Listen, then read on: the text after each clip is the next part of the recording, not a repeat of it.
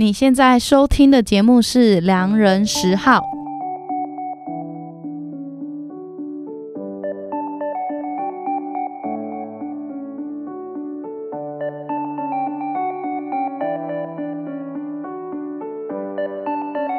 酒是我们人类饮用历史最长的加工饮品之一，作为饮食也用于医疗用途或是娱乐使用。早在史前就被世界各地的人发明，而且广泛的饮用。不管你是在哪个古文明，都可以看到酒的存在。在我们的节目里面，我们也曾经使用大量的篇幅来介绍葡萄酒和啤酒。那这两样酒呢，其实都是属于酿造酒。除了酿造酒之外啊，其实还有另外一种酒种可以细细认识，那就是蒸馏酒。蒸馏酒的特色，酒精浓度偏高，直接纯饮通常非常的辣口呛鼻，大概都需要一点点历练的人才做得到吧。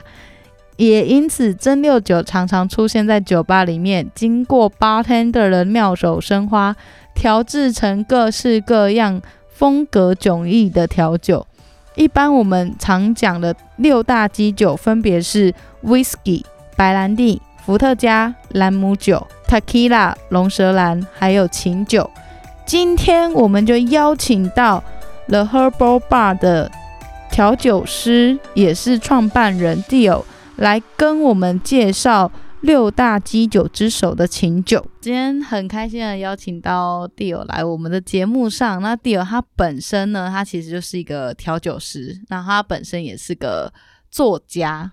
Hello，大家好，我是 Dio。那我是微醺高尔士和 The Herbal 的创办人。那今天很荣幸受邀来聊就是琴酒这一块。然后目前开了一间工作室，然后一间是酒吧。那你的酒吧是以琴酒为主？啊，对，所以你才会有上七八百支的琴酒。呃，还没开酒吧之前就有七八百支，我觉得就是好像是开酒吧为了把琴酒酒可以放 更，为了收更多琴酒而去 开酒吧。所以你你你呃，你的酒吧的名字也是有跟、啊、我酒吧名字叫 The Herbal，The Herbal 跟琴酒其实也也是有关系的，就是 Herbal，对对，因为其实我的店里面我希望是使用。新鲜香草，马上跟酒去做 Cartel，。那所以我的门口会有一整排的香草植物，香草植物。嗯、那不管是常见的薄荷啊，或是罗勒、紫苏、百里香、马鞭草、薰衣草、迷迭香，那甚至九层塔，我们都有种植。哦、对，那我们可以根据客人客人喜欢什么香草植物，我们当场去做倒压，就是。大家比较熟悉的调酒应该是 Mojito 吧，Mojito。但其实薄荷也可以跟清酒做，紫苏也可以。嗯、那甚至一些大家很常来做料理用的青酱罗勒，它其实跟清酒搭配倒压之后做出 cocktail，它会带有一些热带水果味道，像芭乐味道。这其实大家都可以去尝试，也欢迎大家来我们店里面试。对，嗯，听起来就还不错。嗯，嗯，因为我自己也是一个很喜欢墨汁调，还有一些草本的人。对，对，所以感觉去那边喝酒应该会蛮清新的。啊，对，因为我们就是走啊，质感，植物的植。OK，质感，质感，质感调酒。OK，植物的感觉。你第一本书是叫做《微醺告解室》，你是写有关于你在当 bartender 的时候，客人你跟客人发生的故事，或是客人跟你讲的故事。第一本书其实比较像是写我在做调酒师的时候，然后面对客人啊、呃、交流所诞生的一些故事性，跟会比较偏向我个人。嗯哼。那第二本的。土里的诗酿则比较像是像往外了，往外对扩会扩展到更多的一个文化跟历史层面。那甚至说我有邀请 邀请到一些台湾在地的调酒师，对，来参与这本书的制作。嗯哼，会写土里的思量是因为你自己也很爱种种植一些花花草草这些东西吗？嗯，然后还有另外一个就是我当初其实做。调酒教学的原因是因为我希望 Cartel 在台湾可以慢慢变成一个形成一个品饮文化。我个人会觉得说，我比较像是一个文化推广的讲师。嗯，对，就是帮酒去污名化。对，它应该是我们生活一部分，而不是说它就是坏的东西。对对，那大家可能会觉得，嗯、呃，我是不是因为很爱喝酒所以才这样？那我可以跟大家讲，其实我十八岁以前是不喝酒的，而且我酒量很差。我但我酒品很好啦，我大概喝了两杯酒就差不多了。对，哦、所以我是不不爱喝，不这么爱酒精，但是我享受调制跟它的味道的的过程和结果。嗯，对。那我希望建立一个是一个好的品饮化，大家不是为了酒醉而喝酒，而是为了品饮而喝酒，比较好饮。对，那我也希望这个文化可以慢慢的传承下去。那当然是。不管是未来或者是我们下一代也好，所以其实第二本书《土里食量》这一本，其实我很那时候我还蛮感动的原因，是因为它有入选就是高中的选修教材，所以对我来说非常，哦、这会比我拿到一些什么奖什么奖，我觉得更更有感触吧。对，因为对我来说，我理念就是我希望酒可以去污名化，那去污名化这一点就是要从。学生开始做起，嗯，从下下一代开始做起，对，让他们知道下一代这个字。好，我讲，就让他们知道，就是酒没有你们想象这么坏，对，嗯，没错，对，就是适量的酒精，我觉得任何事情其实都是其实说，其实不管是酒啦，说的东西都是适量，嗯，适量的就适量的东西都是好的，过量都是不好的。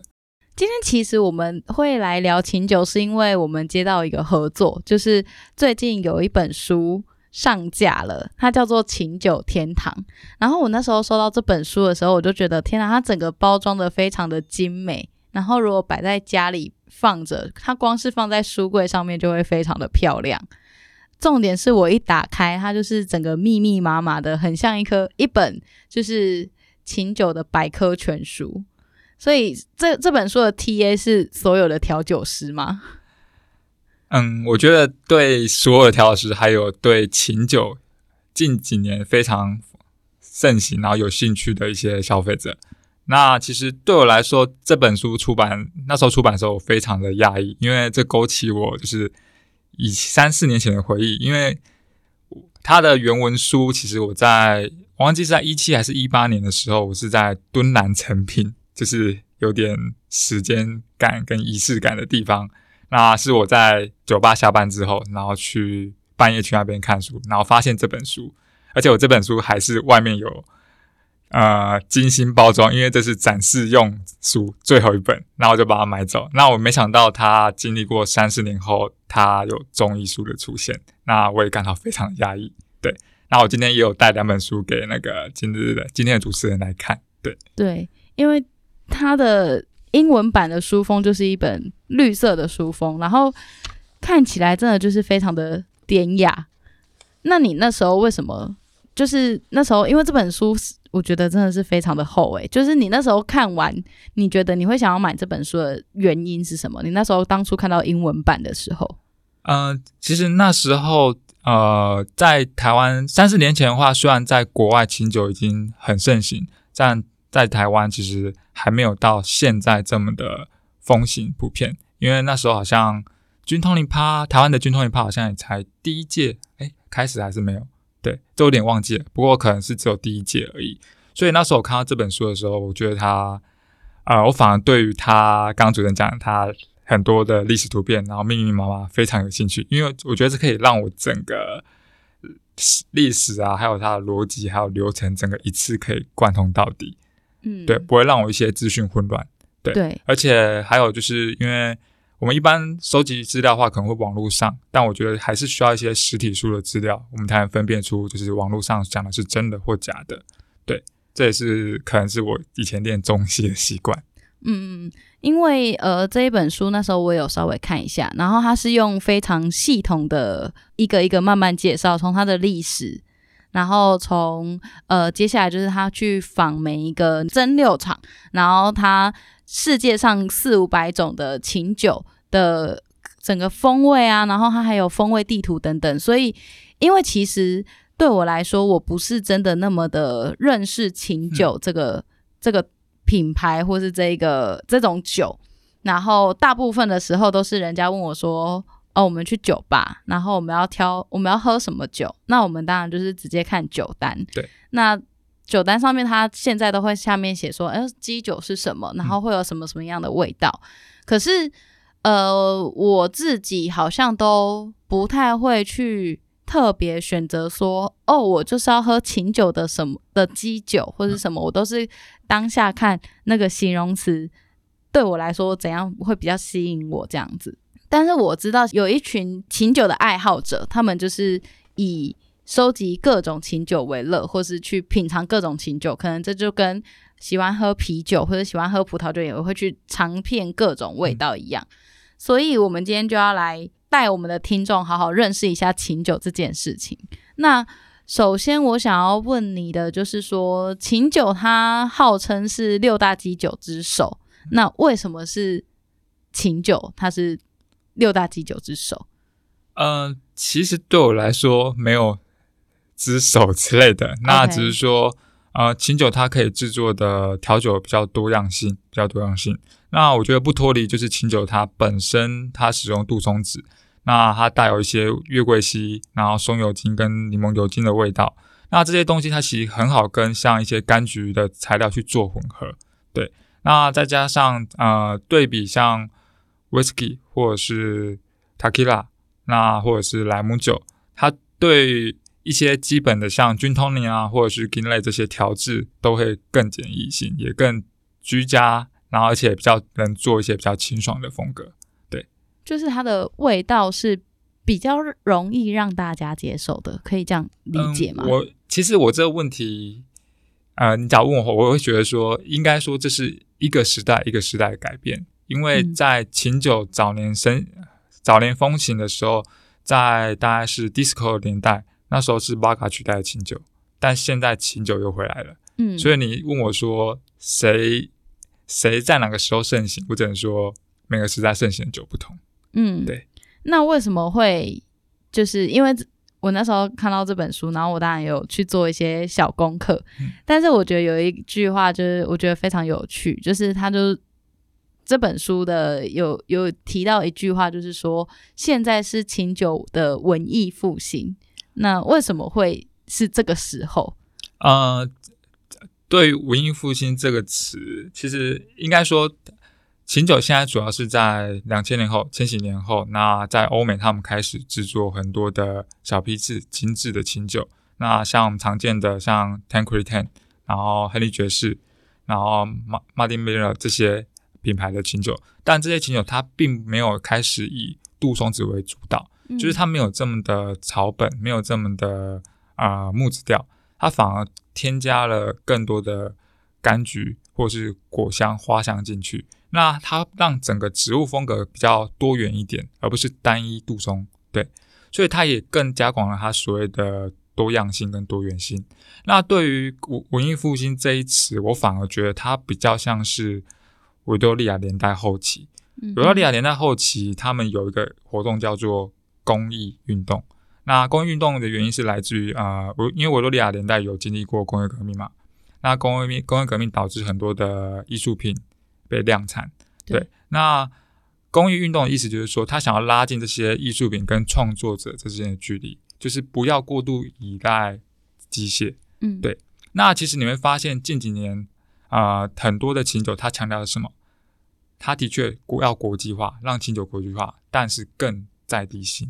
嗯，大家都使用在地的，比如说台湾的清酒，我们使用台湾的赤葱，然后土肉桂来去做清酒。那日本，它就使用他们的抹茶、紫苏，甚至他们的特殊的其他煎茶啊、呃，像蜜柑之类等等，所有来做。所以我觉得这是有点像是品牌创办人，他同时或是老板，他也同时兼具制酒人。对，所以我觉得这是拉近就是作品跟艺术家本身。对，所以我觉得比较像是维多利亚后段的工艺运动时期。了解，等等于说，呃，每个琴酒的。每个品牌它有更多在地的特色，对，然后它每一支琴酒它都有更有个性，这样子，就是不像以前可能就是大公司习惯，就是可能就某些琴酒品牌，但现在很多的小蒸馏厂、小批次，然后贯彻就是啊、呃、创办人的理念在清酒里，对，甚至他们在地的风格。嗯、对，对，我觉得这件事好像也不只是琴酒是这样做，就是对。对，就是这件事情，好像我们在精酿啤酒上面最最近这几年也看得到。所以你那时候刚刚问我说，是不是六大基酒之首？我觉得会跟随着年代不断的去改变，嗯、就有点像你说经典跟复古，再过年代就会再一次经典跟复古。我们现在讲的复古，其实拉到二十年前，好像妈妈已经做过一样的事情，但说不定就是五十年后又回来了。对对对对对，对没错没错。好，那我们来科普一下琴酒的小知识。好了，就是琴酒这个身世也是很多人讲，所以它到底是来自于英国还是来自于荷兰？嗯，对我来说啦，假如真的要无止境的考考究这些文献的话，大部分很多基酒的诞生传闻都是在十一、十二世纪。那很不幸，十一、十二世纪的传闻是在意大利南部。嗯哼，意大利南部。那比较确认有文献的是在啊、呃、一个叫做比较一个有实际确定的是十三世纪叫弗兰德斯的国中世纪国家，但它是同时怎么样？它是同时有比比利时、荷兰跟法国北部，所以它也不是属于一个荷兰或是一个英国。嗯，对，然后。比较最追求到最近的话，应该就是十七世纪大家所知道的一个叫 Sibelius 的荷兰的大学教授。那他是很常使用琴酒来做一些药用，那是琴酒主要的使用者，但他不是发明者。嗯，对。那所以我刚刚讲最早文献是在一个现在已经不存在国家，它横跨比利时、法国、荷兰。对，就是所以你要问我说是是荷兰还是英格兰？我觉得好吧，先荷兰胜。只要二选一的话，我会先选荷兰胜。嗯嗯，对。但是这种东西其实考古这种东西会不断的推陈出新，就像《诗经》在两年前更新了。是因为我们一直在透过研究或是在考考究上面，在接近真正的真实一点。对，所以我觉得说不定几年后又发现更早的地方，它可能不是来自于我们刚刚讲的那些国家。嗯哼，可能这是有可能被推翻的。对，那我觉得会被考考古，会被考据，这是一个好现象，代表说他现在被大家认真去看待，所以才有人去研究。嗯、对对，OK。那英国的话，其实也算是跟琴酒有非常多的连结和关系。哼，应该说英国当时其实主要是啊、呃，杜松子我们叫 Jupiter Berry 嘛那他其实是直接到荷兰叫 Juniper。然后到英国的时候，Genever 再简写成郡。对，那当时大家知道，就是那个年代，其实很多的国家它可能是同一个领主，同一个领主。嗯、那当时就是荷兰的领主，他们把啊、呃、琴酒带去英国，你会发现英国它是一个很缺酒的国家，对，但它很会找酒，嗯，对，它很缺酒。例如说，他得跟法国买 Champagne Brandy，然后跑去。啊、呃，南美洲去加勒比海岛去找莱姆酒，对，然后去跟西班牙买爱西班牙的雪莉酒，去葡萄牙找波特酒。你发现他是一个超级会找酒，到处的酒都有英国的英商的踪迹，英国商人的踪迹，但是他们却很少产酒。他们自己产的酒可能只有那个威士忌吗？哎，对啊，威士忌，对，算是，对，就是应该说他们比较常去外面找酒。对对对，但是自己产的酒却是比较少的。对，没有这么没有这么广啊，没有，这么广。嗯嗯嗯嗯、那啊、呃，琴酒因为它早期它本身原物料就是谷物，谷物。那当时把它带去英国，就是跟他们说，就是只要用谷物蒸馏，然后再浸泡一些杜松子，就可以变成菌。那其实当时有很多的政治因素啊，因为大家知道，就是英国跟法国其实关系倒没有很好。那基本上他们对法国的葡萄酒啊，或者是烈酒都克重税，那一般百姓其实根本没办法负担得起。当然，其实你就会发现，就是说，呃，一般人他是喝清酒，然后有钱人是喝还是喝白兰地。对，对。那甚至到后期，他们开始引进莱姆酒的时候也是一样。对，有钱人还是喝白兰地，没钱人喝莱姆酒。嗯，对对对。所以这这件事情是不是到了呃美国那时候有禁酒令的时代，也是有类似的这种故事？哦、禁酒令那时候其实反而有点反转回来了，反转回来，嗯、因为禁酒令它是在一九零到一九三三年间啊。那其实禁酒令时期，它反而加速了，就是呃，cartel 的全球性，全球性。像我们熟知的，像是啊。呃军 cartel，我举一九二零年的那个龙令，一九二二年的新加坡司令，一九二五年的 Hanky Panky，一九二七年的 Pegu，这四个都是在二零年到三零间诞生。那这为什么会诞生？嗯、原因是因为美国禁酒令，所以很多调酒师往国外跑，于是他们在国外做这些经典的 cartel。对，所以当时虽然美国禁酒了，但是调酒文化是向全球散布的。对，那。当然了，在一九二零到三年代会出现很多的问题嘛，因为酒不可完全禁，因为一定会有走私或者是私酿这些事情发生。诶，那那时候有一个很代表性的事件叫做浴缸琴酒。哦、那那那个是哦，对不起，浴缸琴酒。那这个事情的原委是什么？哦，就我刚刚讲，当时呢很多的鸡尾酒，它在全球各地开始兴起。那美国当地他们禁酒嘛，禁酒。那禁酒的话，他们就会找酒。那玉钢琴酒其实它有两个说法。第一个说法就是将酒透过什么水龙头去转开。那浴缸比较大，容器比较大，可以去装这些酒。那第二个说法呢，则是说当时呢他们会去收集一些中性烈酒，然后把在泡在家里的浴缸里面。嗯嗯、然后刚刚我讲，其实琴酒它需要什么？啊、呃，杜松，然后各种植物的根皮、叶、花果。嗯嗯、那于是他们把买好中性烈酒，然后再把各种的草本植物丢进去，在里面静置。哦。静置完之后再过滤。那在家的话，有哪个地方可以有这么大的容器可以泡，然后又不会被发现？浴缸。对，因为你在家 放一个蒸馏蒸馏器材或者是一个过滤过滤槽，都是一定会被怀疑。嗯。对，所以浴缸是最好的。没错。对，所以你在。打浴缸清酒，搜索到很多图片，你会发现他们正在浴缸里面捞过滤那个酒类。所以这边有分两个说法，我觉得两个可信度都蛮高的。一个是在家用浴缸做酒，一个是透过浴缸水龙头去得到呃中心，哎、呃，应该说得到清酒。不好意思，家中水龙头怎么得到清酒？哦，就是、就是他们从走私商从水龙头去运送，哦，他就直接接水龙头，对，接水龙头去运送，好聪明哦。对对对，所以还有一个管线要分好，一个是自来水，嗯、然后一个是酒的管线。酒的故事超级多，那假如光是禁酒令的年代，其实讲不真的是讲不完，不完因为像不只是酒类，它同时也带动了很多的啊、呃、艺术文化方面。我刚刚讲的是玉钢琴酒，主要是在酒的制作跟我们如何去走私喝到酒。那其实它还带动了一些啊、呃、文化，像当时其实会出现一种像是兼具喝酒、吃饭，然后有点又有点像 pub 这种的沙龙，嗯、然后是变得比较高级一点的沙龙。因为、嗯、原因来参加的可能都是一些啊、呃、中产阶级以上。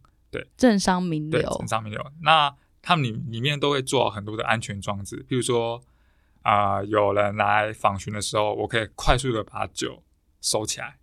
对，那还有比较特别的就是啊、呃，假如有研究摇摆舞的 swing，、嗯、那当时有诞生一个叫 Charleston 舞，嗯，Charleston 舞。那这这舞是怎么样？当时呢，他们透过办舞会来喝 cocktail。OK，对，因为里面看起来是果汁，但其实是有酒的果汁。嗯，对，所以这影响到舞蹈的起舞一一个舞蹈的起源。对，对那甚至当时还有那种，就是我跟你说，我们今天来这边是要去看马戏团。嗯，对，我跟你马戏团，但实际上你进来有酒喝，就是通过各种名义去卖酒，卖酒。对对对，嗯嗯嗯，所以在禁酒令这段期间，其实发生事情真的真的很多。对，所以我觉得不只是清酒啦，嗯，包含呃，美国话包含其他，像是他们当地的 whisky 也有，对，对，只是透过各种不同的方式去演示，对，对，也是这样子，然后产生了很多各种，我记得好像有蛮多调酒也是在那时候哦，对，产生的，就是大家要，因为你要让酒看起来像饮料，汁饮料，所以 就一定要加很多的。我刚刚讲就是清酒，它很适合柑橘的调性，是对，可以各种果汁加进去。对，嗯，嗯对，所以喝起来都很像饮料，但是其实它有酒精，但可能你没有那么的意识到你有喝到酒精。所以它其实走是通常会分往两个方向走，一个就是劣质性，嗯哼，那一个就是在更精致性，嗯哼，因为。啊、呃，有经济能力的人，他可能不会去喝劣质的酒，因为他知道这个是，嗯、呃，不好的，有可能含有工业酒精，然后可能是不好的。嗯，对，他们会想办法从怎么样从英国拿到好喝的清酒，嗯，对，然后在自己的一些比较富丽堂皇的沙龙在里面享受，或者是跳的 Charleston 就是 swing 的舞蹈，然后跟另外一半这样喝，对对对，就是在限制的。年代下更能起激发大家的创意，对，激发大家求生欲。对对对对对，就像那有时候文字狱的时候，结果大家写的东西又更好，就是在里面都爱对，而且买呃，就是拐着弯骂人，嗯、想而且还是很多不怕死的继续写，那也是不怕死的才敢在那个时候卖酒啊。但是其实你，但是你换个想法，因为假如是中产阶级以上的人，他们去走私这些酒。基本上他们应该有一定的政经地位啦，所以其实我觉得也很难受到惩罚，不痛不痒，对，可能就是发个发金，因为一定都会有漏洞啊。对对对对对，嗯、好，那对你来说啊，琴酒的迷人之处是什么？就是你你自己本身喜欢琴酒吗？嗯，我自己非常喜欢琴酒，因为我自己大概有收藏大概七八百款的琴酒，七八百款，对，就是从哦从二十二四二五吧，就是这近八九年大概收这收集了大概七八百款，对。那你收集是到现在这个瓶身都还在，还是只是你收、哦、你试过它的这个瓶身都还在，酒也都还有，哇，对对对。所以在你那边可以喝到七八百款的，对，可以收到七八百款，但现在越来越多，完全收不完，收不完了。对，嗯，那我觉得我喜欢琴酒原因，其实主要是因为我个人非常喜欢植栽啦，我很我在家大概有种大概二三十盆的香草植物，嗯，对。那刚刚讲，其实琴酒它会使用广泛使用到植物的根皮叶花果的部分，对。那对我来说，它跟我喜欢的。另外一个兴趣之在，它很接近，对，嗯、所以我会很喜欢琴酒，原因也在这里。嗯，对。而且像你刚刚讲的，就是琴酒，它其实用用到了很多大量草本对的东西，嗯、然后我就会觉得它的味道来说，好像不会像其他的基酒这么的强烈。应该是说，现在因为琴酒，嗯、呃，刚刚我提到琴酒现在是一个重新。一个，我觉得它是一个新时代，它重新被诠释。那刚好提到，现在很多琴酒它不以杜松子为主题，对，它可能整瓶酒都是像柠檬的香气，嗯，或者是柑橘、接骨木的香气，嗯，接骨木花的香气。所以其实这会避免掉一些早期不喜欢琴酒的客群，就是早期他们觉得 Jewelberry 它喝起来有点药味，对。对，但是但其实我是喜欢。传统派的，对对对，那但是也相对吸引一些原本不喜欢传统派琴酒的，因为他们有药味，嗯、他们不喜欢药味，然后更多的花香或者是柑橘香气。对，我觉得可能这样子是，我觉得这样，呃，应该来应该是说这样是一个比较好的方向，因为它广纳了更多，呃，它广纳更多不一样的客群。对，就是因为有各种口味，所以可以接受传统，然后也可以接受新潮。对，所以它就是在呃二十一世纪这个新世纪，它重新赋予他的生命。对，而且是不是每一个品牌它都会出各种不一样口味的清酒？其实现在清酒，我今天简单做个分类好了，因为我们一般常见的像是伦敦拽菌嘛，那伦敦拽菌它其实是有标准的一个法规。那因为现在就是国际化的关系，所以有很多的啊清酒厂商，它没有标示伦敦，伦敦这个词，嗯、对，那它只标示拽菌嗯哼，dry gin，对，那呃像是 American dry gin，Japanese dry gin 这些各地以在地性为主的去做的新式的琴酒。那除了这以外呢，还有我们呃一些复古的传统琴酒也回来，像是 Old Town Gin，它是属于偏甜的琴酒。那 Slow Gin，它是加黑刺梨然后去静置而成的，它是香甜酒，但是它以琴酒为主架构。然后还有就是海军强度的琴酒，就是它要五十七 percent。嗯，大家要是有看过那个电影《金牌特务二》，他不是有把那个酒淋在他们身上，然后点火。对，那其实意思就是说啊，浓度要高达五十七 percent 以上，即便我火药浸湿的，我还是可以点火。嗯，对对对，了解。像你刚刚讲的那个，就是呃，Slow Gin，我之前就是有买过，然后就是大家。一看看它的外外观，它的酒标上面真的写琴酒，但是大家喝下去的时候就觉得哦，酸酸甜甜，对，超好喝哎。然后他说哎、嗯 欸，这很可怕，就是嗯，对，Slow Gin 它其实不算是琴酒，嗯，它算是琴酒的附属品，对。不过因为它都会标示 Slow Gin，对，对。那它一般它浓度在介于大概二十二到三十 percent 之间啦，嗯、对。那它是被归类在 Liquor 香甜酒，对对对对对对。但我真的觉得还蛮好喝的，那还嗯，Slow Gin 还蛮好喝的，对对对对，对就是但 Slow 接受度很高。嗯、但我就如果刚刚讲 Old Town Gin 跟 Slow Gin 其实是因应二十一世纪清酒兴起而在复兴的哦。为什么？因为 Old Town Gin 它其实早期为什么要加甜？嗯，因为早期的清酒不好喝，所以要加糖。这大家应该都知道，就是我东西不好就加糖，加糖，或者是加一些其他的东西去掩盖它的味道。是对。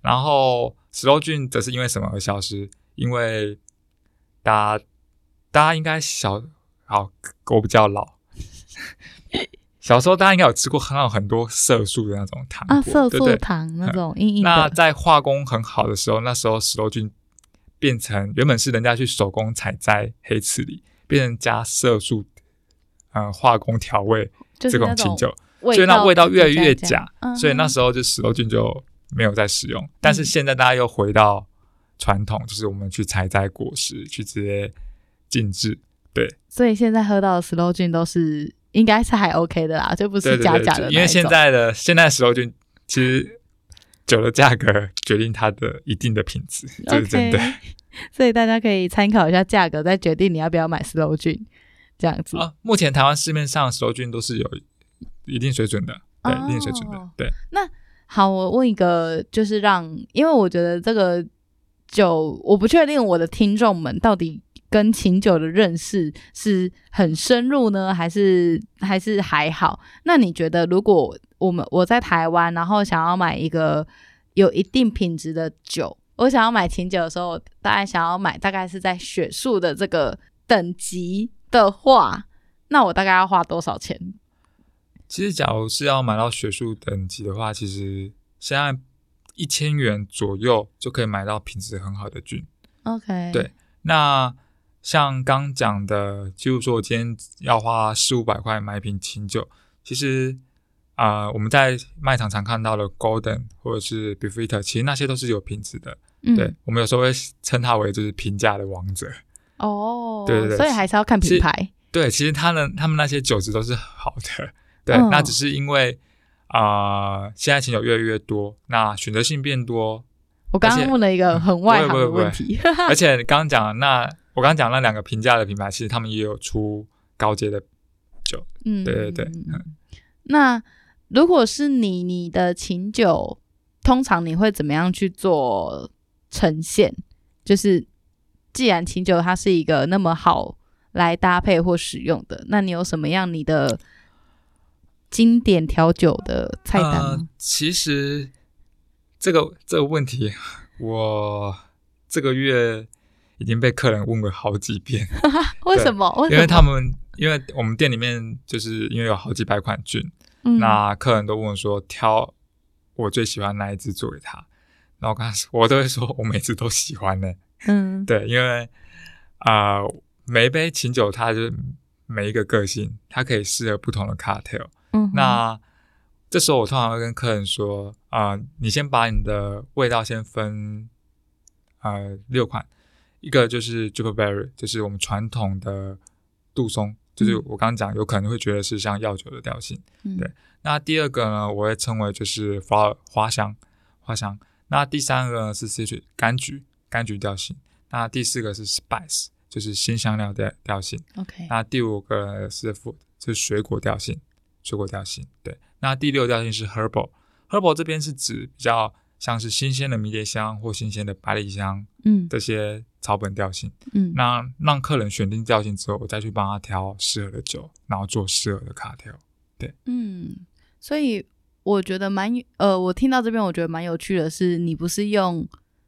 一般大家喝调酒常见的，哎，你要酸一点还是甜一点的这个方式？哦，这个通常也是会问，譬如说，嗯、呃，我今天你今天跟我说你要选一款清酒做简单的酸甜，那我可能会跟你说，因为基本上来我们吧的话，基本上都是知道我们清酒有很多选择，那我觉得先简略归成六项，会让客人比较好去做抉择。嗯，对，像女生她可能会很直接选，我要花香或者是。柑橘香，对，嗯、但也有女生她是喜欢很 厚重的。OK，对对。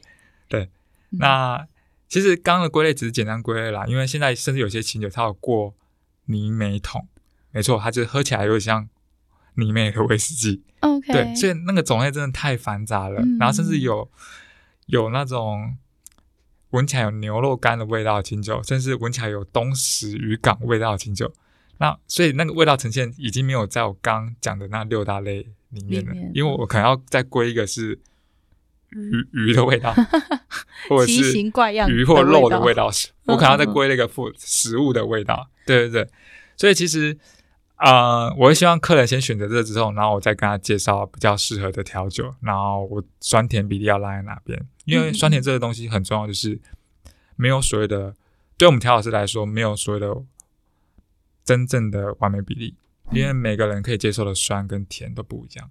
对，对，但有时候我们有时候有些客人他可能会喝很酸，那我会建议他说：“呃，你可能会觉得不够酸，但我希望他不要这么酸，因为他这么酸的时候，其实已经破坏掉这支清酒了。今天我用一千块的清酒跟用六百块的清酒来做，味道可能差不多，因为柠檬汁已经盖过大部分的味道。对，嗯嗯嗯嗯嗯，那可是。我很好奇，你要怎么样判断这个客人要多酸，或是哦，基本上呃，我们会自己会有一个酸甜的一个平衡啊，嗯，嗯，嗯，一个，所以你还是会有一个风味比例。对，那客人说酸一点，我们可能就是多个五 ml 的酸柠檬汁。那他想要甜一点，那我们可能就是柠檬汁比例降低，或者是糖的比例拉高，拉高，就是我们会有个 sour and sweet，就是酸甜的一个。基基准值，OK OK。那通常喝特别酸的，他都会特别讲，或者喝喝特别甜的都会讲。那一般的话，我们都会做一个均衡值。哦，对，好了解。我想说，那那你要怎么看出它是要酸一点还是甜一点？虽然都会问，要讲啊，对，还是要讲。那只是说，在我们多一个就是清酒的选择性。OK OK，调酒没有调酒师没有那个关落音的服务，没有。OK，好，那你觉得，嗯，因为我我我自己之前其实我们节目上确实花了很多的篇幅来讲葡萄酒或者是啤酒，那当然我知道它跟琴酒是一个不一样的酒种，可是我我觉得我们在讲这两个东西的时候，其实很常讲到的是搭餐，就是你吃这个东西你怎样去搭餐，但是我其实也有意识到说。我们去酒吧，有时候酒它才是一个主体，比较少拿酒吧的 cocktail 来搭餐。我我自己的第一的直觉好像是这样子，那不知道你的想法是什么？嗯，其实我会把这个问题切开两个部分。嗯，那前半部是你说就是葡萄酒嘛，葡萄酒可能跟今天的主题比较不一样，不一样，但其实。琴酒它有一个好朋友，就是叫做 Vermouth 香艾酒，那是来做马丁尼的。嗯、那马丁尼它其实是葡萄酒，葡萄酒、嗯、对，因为葡萄酒主要是分四种，就是 Still White，就是一般很常喝的红白酒；Sparkling White，气泡酒 c a b a champagne 那还有 f i r e white 就是强化葡萄酒，像 Porter、Sherry。还有第四种叫做呃 Aromatized White，加味葡萄酒，就是像。慕斯，它其实喝起来是葡萄酒，那只是因为加了草本，嗯，所以它变成叫香艾酒。你就把它想象成它是呃葡萄酒类葡萄酒界的琴酒，嗯，对对对。那它的保存时间也比较长，OK，对。那在国外甚至有有很多人会直接喝蒙木斯，蒙木斯，嗯、因为你要是有喝过的话，其实喝喝看专蒙木斯，它其实单纯就是葡萄酒的味道，它只是多了更多的草本香气。所以我觉得葡萄酒跟琴酒还是有一定的，应该说关联，有一定的关联的，因为它的副材料，它一个马丁尼的副材料其实就是葡萄酒去做改变的。嗯嗯，嗯，对对。那第二个问题，呃，基本上像主持人说的餐搭的问题，因为其实，在 cocktail 比较常见，应该就是餐前酒跟餐后酒啦。对，因为今天啊、呃，当然所谓的佐餐酒会有个概念，就是佐餐酒你不能喝太醉，那也不能去影响到你用餐的口感。对，所以其实佐餐酒，我觉得重点是浓度问题，酒精浓度不高。对，因为。你要是浓度太高，你喝喝一半，然后其实你已经醉了，你可能没办法好好的吃饭。是，对，所以就刚就跟主持人讲说，你今天来的是以酒为主的酒吧，对，然后搭配餐，还是以食物为主的餐厅、呃、餐厅，然后搭配酒，嗯，这会有差，对，对，有差。那假如你是以酒为主的酒吧，然后餐只是副副材料，那我觉得什么酒都可以选择。对啊，因为你，你想喝什么就喝什么，你觉得喝你喜欢的酒。嗯，但假如你是选择以餐为主的，那我建议就是不要挑浓度太高的酒类，因为可能会影响到你吃吃餐的吃餐的一些风味上变化。因为我现在不知道你是吃什么料理。OK，对对，但啊、呃，假如硬要讲的话，我觉得可能就是简单的 Gin Tonic，就是比较清爽的清爽，然后可以配餐就可以了。嗯、对，那浓度的话。可能就是不要拉太高，不要拉太高。Okay. 对对，因为每个人酒量不一样。嗯嗯，好。那如果以你如果是在酒吧里面的话，你觉得通常喝琴酒搭配什么样的食物会比较比较适合？如果今天不是我们要拿酒来配食物，而是食物来配酒，你觉得？怎么样衬托这个酒会更好喝？还是其实没有影响？你想吃什么就吃什么。我先这边讲，待会就是由主持人决定要不要好截取。好，在台湾这么多小吃盛行的地方，还真的想吃什么就吃什么吧。哦，这没差就对了。对，因为其实我会觉得要，应该说这个观念，佐餐酒观念在台湾还没有。很明确的建立啊，对，因为像国外他们可能一般的家庭聚餐就会有佐餐酒的概念，对对对，但因为佐餐酒在台湾还没有很明确的建立起来，所以其实大家还不知道，就是说什么餐配什么酒，或是什么的什么样的夜市的小吃配合什么酒，这个观念还没有到很完完整。在台湾好像统一就是全部都配啤酒。对对对，就 全部都会配啤啤酒。对，那我当然我我当然相信，就是所谓啊、呃、有专门配餐的 cocktail，但这会取决于说怎么去诠释，怎么去设计。嗯，所以你对我，你像是你六二七九、Vodka Gin Rum Tequila Whisky Brandy，对我来说每一个都可以拿来搭餐。嗯，但只是说我要如何去呈现它的 cocktail 去做餐的搭配。嗯，对，而不是说 Whisky 就可以搭餐，Tequila 就可以搭餐。嗯，对，因为呃，我刚刚问的这个问题比较像是说，就是今天如果酒是主题，因为如果我、嗯、我们刚刚后来讲的那个搭餐，其实好像还是以餐为主题，对，对，对，对，但是我今天讲的是，如果我们的我们的主角就是请酒，那呃，你会觉得有什么样的食物是比较？比较适合跟它一起放在一起的，因为琴酒有那种草本的味道、中药的味道等等的，这个会有吗？还是你觉得？我可以私信推荐吗？可以呀、啊，当然可以。不不不不代表，本台立场，对，不代表本台立场，这只是我个人，我个人，我在强调我个人。好，我喜欢打醉鸡。为什么是醉鸡？你觉得呢？呃，因为琴酒它主要。我刚刚讲它比较偏草本，那它有花香，有柑橘香，所以不适合吃太辣、味道太重的。对，但是醉鸡我却觉得搭清酒还蛮好喝的。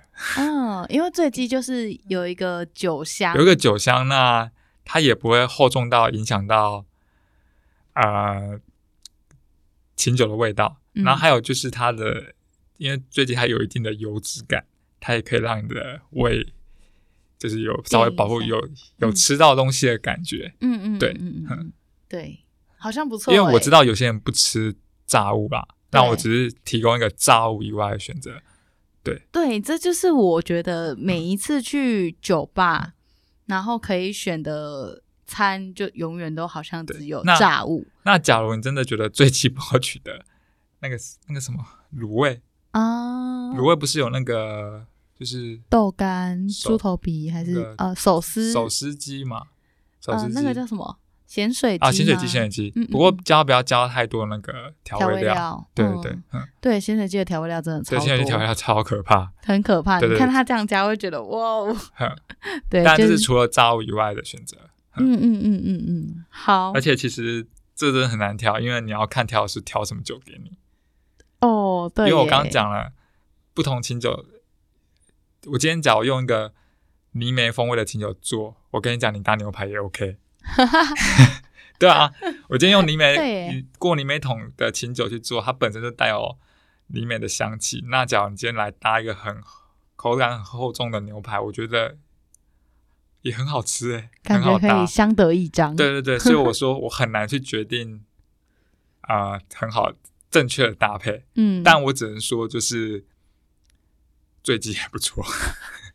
可能配所有基本款的琴酒都 OK，但就是仅限我个人啊。对，好，没关系，但是个那个 Dio 他自己私人的一个爱好，大家可以试试看。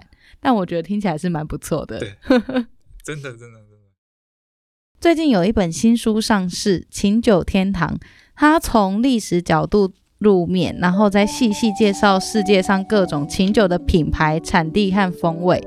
作者本身就是一个百科控，对于喜欢的食物，他都有刨根究底的精神。